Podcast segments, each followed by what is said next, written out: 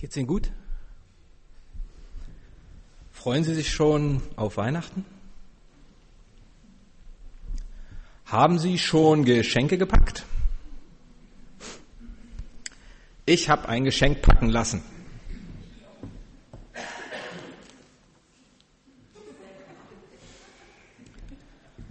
Dies ist so ein Geschenk, wie wir es gerade in dem Video gesehen haben, was den Menschen gemacht wurde, die sich auf eine Überraschung eingelassen haben.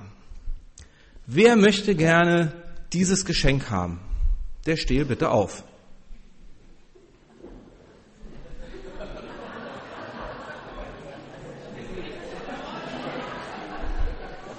Ich warte noch einen kleinen Augenblick. Okay. Dieses Geschenk geht an Doris Wiese.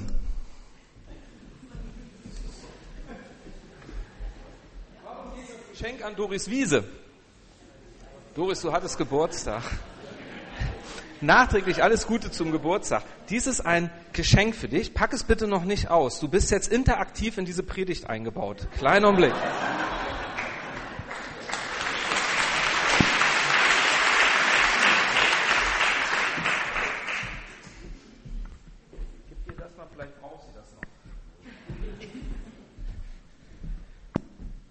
Das Paket ist nett eingepackt. Rote Schleife sah irgendwie doch einladend aus. Aber puh, knappe 20 Prozent, würde ich mal so überblicken von hier oben, waren überhaupt nur an diesem Geschenk interessiert. Warum? Warum ist das so? Warum sind nicht alle sofort freudig aufgesprungen und haben gesagt, hey Mann, ich kann nur gewinnen, ein Geschenk für mich, wie soll ich mich verschlechtern? Was soll da schon drin sein? Vielleicht haben viele zu, von Ihnen zu viel die Schlümpfe gelesen. Da gibt es einen kleinen Schlumpf, der hat auch immer ein Geschenk. Das sieht so ähnlich aus. Und wenn der Gegenüber das aufmacht, dann explodiert es und man ist ganz schwarz im Gesicht. Aber das hätten Sie mir ja nicht zugetraut, dass ich solch ein Geschenk verpacke.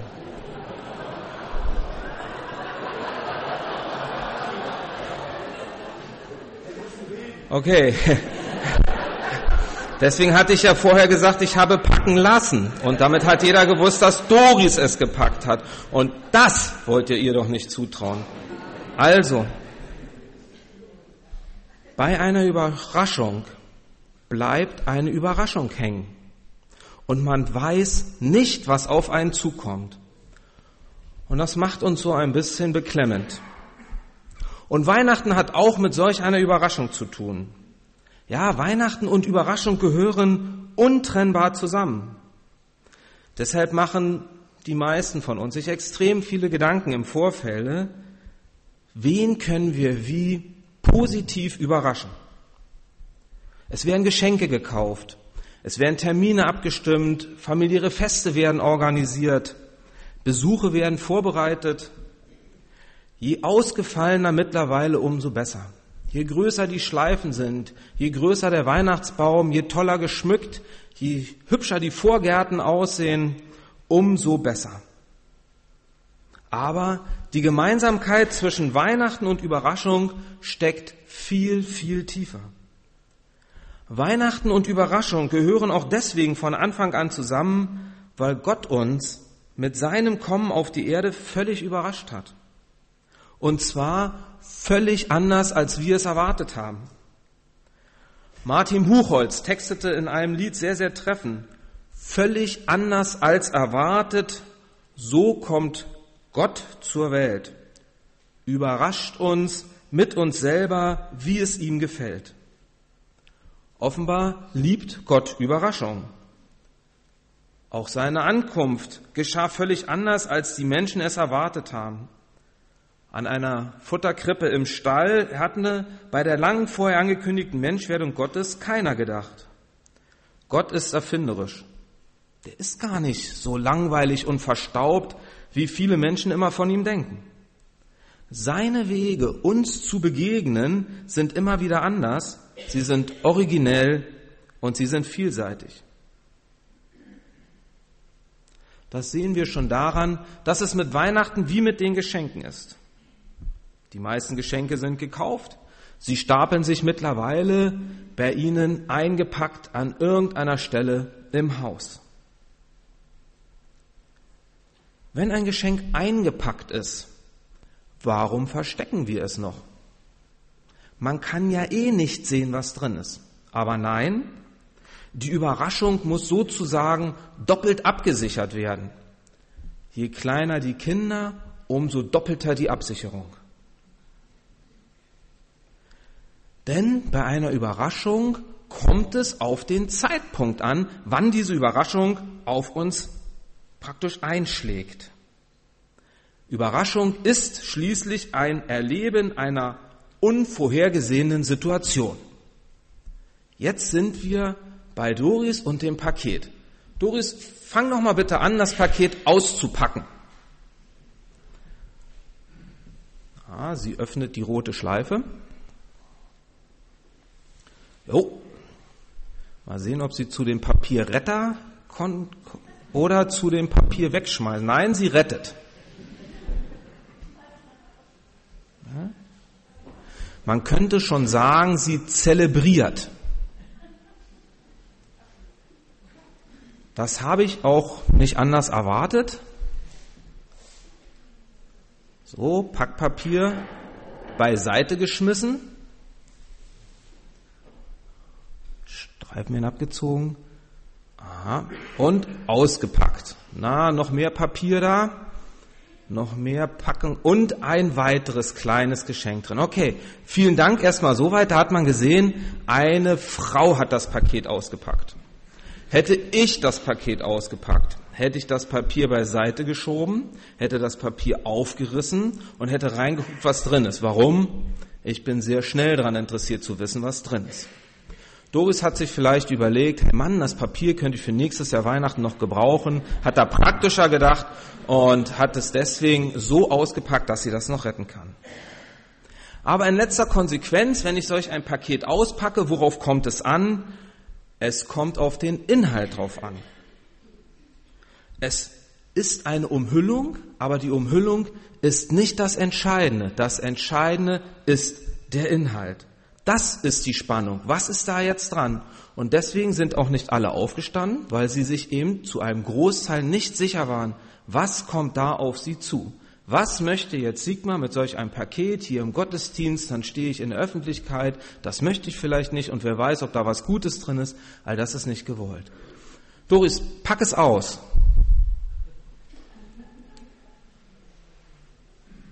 Weitere Verhüllung. Neue Zelebrierung.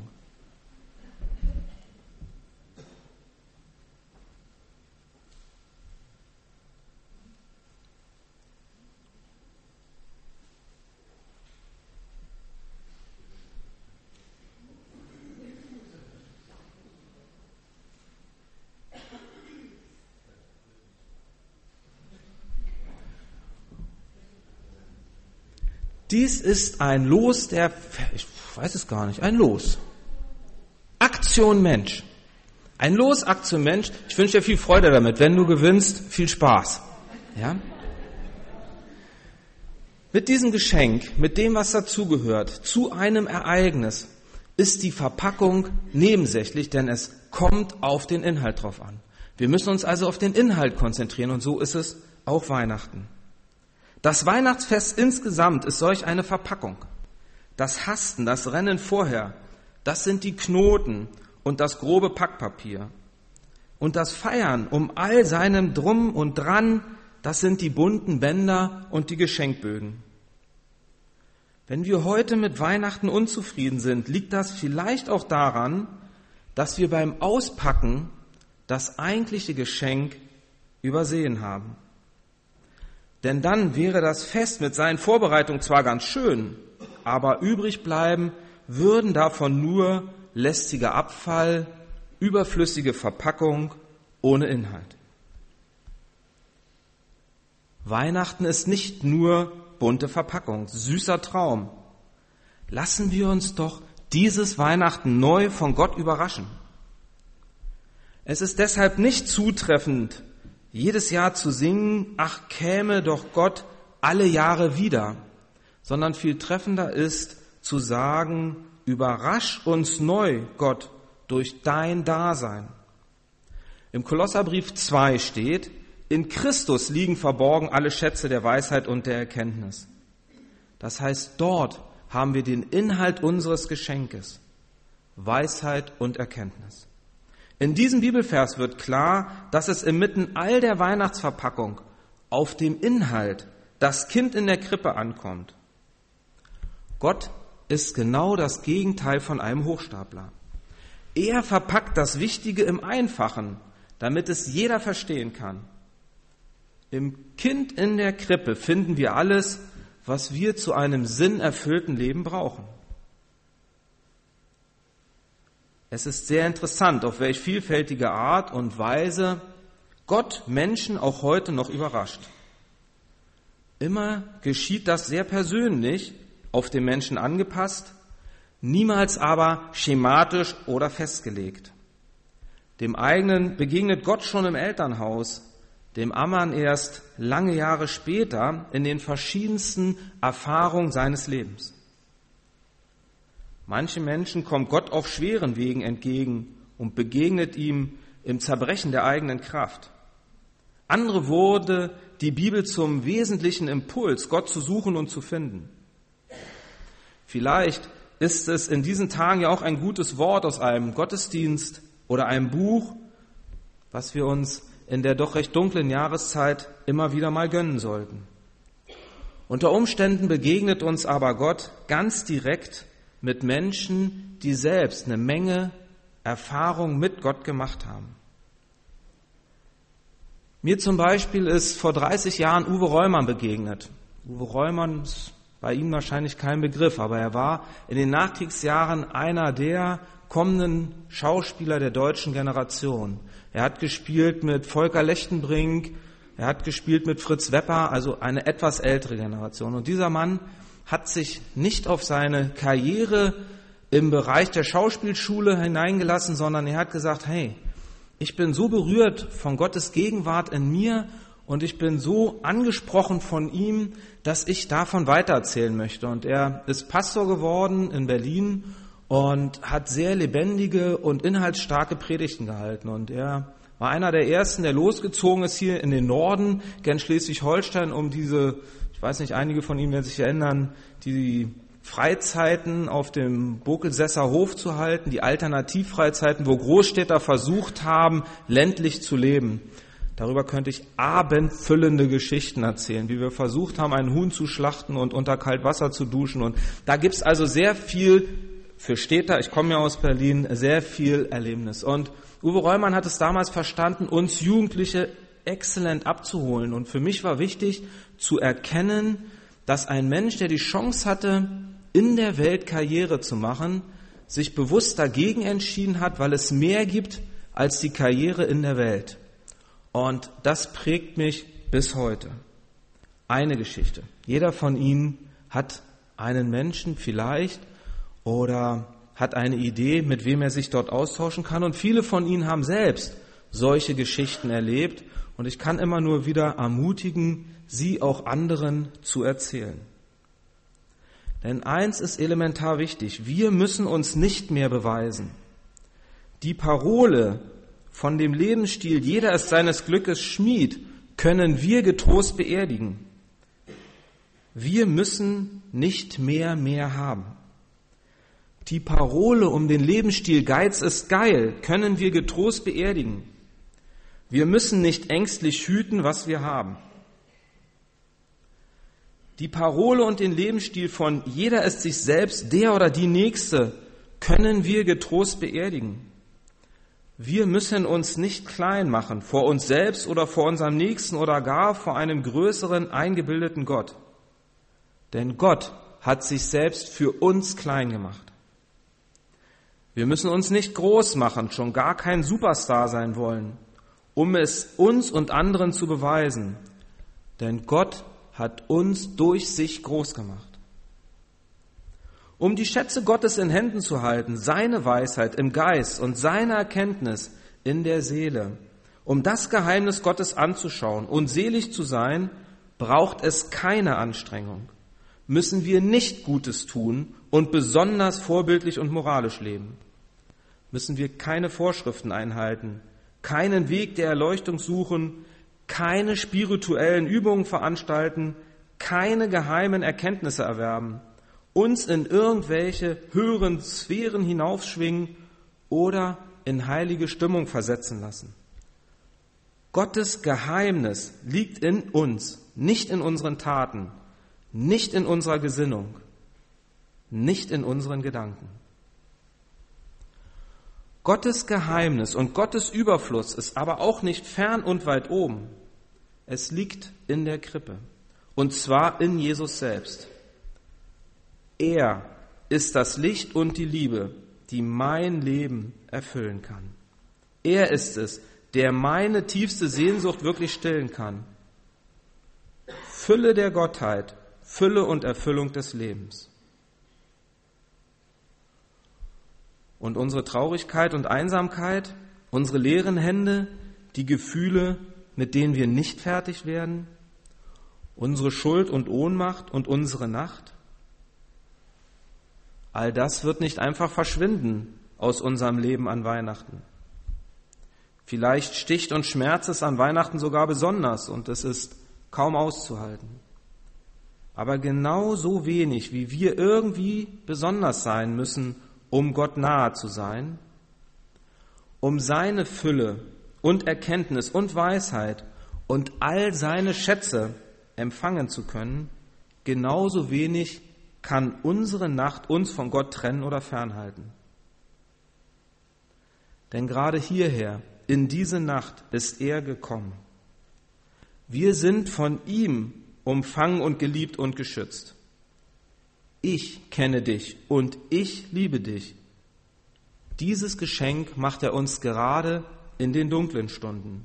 Deshalb habt keine Angst, mache dich auf und werde Licht, denn dein Licht kommt. Am Ende unserer Weltzeit wird Gott, so wie er in Bethlehem als Kind gekommen ist, als Herrscher und Richter allen Menschen begegnen. Diese Begegnung steht jetzt schon fest und doch wird sie für viele völlig überraschend kommen. Gerade die Tatsache, dass Gott sich vorbehalten hat, wie er jedem von uns begegnet, führt dazu, dass Menschen fast enttäuscht reagieren, weil sich Gott eben nicht festlegen lässt, wie er uns persönlich überrascht. Wir können sein Handeln nicht vorherbestimmen. Es bleibt für jeden von uns eine Überraschung. Aber wenn wir uns auf diese Überraschung einlassen, wenn er zu uns kommt, dann erfahren wir seine Barmherzigkeit, für die wir dankbar sein können, so wie es weiter im Kolosserbrief steht. Wie ihr nun den Herrn Jesus Christus angenommen habt, so lebt auch in ihm und seid in ihm verwurzelt und gegründet und fest im Glauben, wie ihr gelehrt worden seid und seid reichlich dankbar. Ich kann nur ermutigen, von hier dankbar zu sein, dass Gott zu uns auf diese Welt gekommen ist. Und wenn wir es üben, unsere Sinne darauf zu schärfen, wo Gott uns überall berührt und begegnet, verändert und leitet, dann können wir nur staunen. So erlebe ich jedenfalls Gottes Gegenwart in mir. Die Weihnachtsgeschichte ist eine eindrucksvolle Demonstration dieser Barmherzigkeit Gottes. Er will jeden Menschen nahe sein. Das soll uns auch durch die Geburt Jesu deutlich vor Augen geführt werden. Gott ist mit uns. Er ist nicht fern, unbeteiligt oder unnahbar. Deshalb die Armseligkeit des Stalles und der Verzicht auf alle göttliche Herrlichkeit. Gott will sich diesem Leid nicht entziehen. Er teilt unser Leben, weil wir ihm nicht gleichgültig sind. Er ist dabei, wo gelitten wird, wo Angst ausgestanden werden muss. Jesus hat die ganze Härte menschlicher Existenz von Anfang an durchlebt und auf sich genommen. Bis ans Kreuz hat er unser Leben erfahren. Schließlich ist er unseren Tod gestorben und hat uns aus aller Verlorenheit erlöst. Jesus ist nun Herr des Lebens. Auferstanden und lebendig schenkt er denen das Leben, die ihm vertrauen und sich ganz auf ihn einlassen. Hört sich stark an. Die Frage ist nur, ob mir das auch so gefällt. Vielleicht stellen wir plötzlich sogar überrascht fest, dass wir es eigentlich gar nicht so gern haben, dass Gott auf allen Wegen mit uns ist. In der Schule, im Beruf, bei der Autofahrt, in unseren Wohn- und Schlafzimmern. Ja, bis hinein in unsere Gedanken und in unser Empfinden.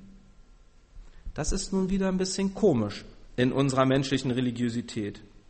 Wir möchten Gott, aber wir möchten ihn nicht so nah. Vielleicht gerne als Trostpflaster und Nothelfer, ja, aber als Gott in mir? Das ist dann unter Umständen doch ein bisschen zu eng und zu viel. Aber Gott ist entweder in uns drin oder wir haben ihn ausgesperrt.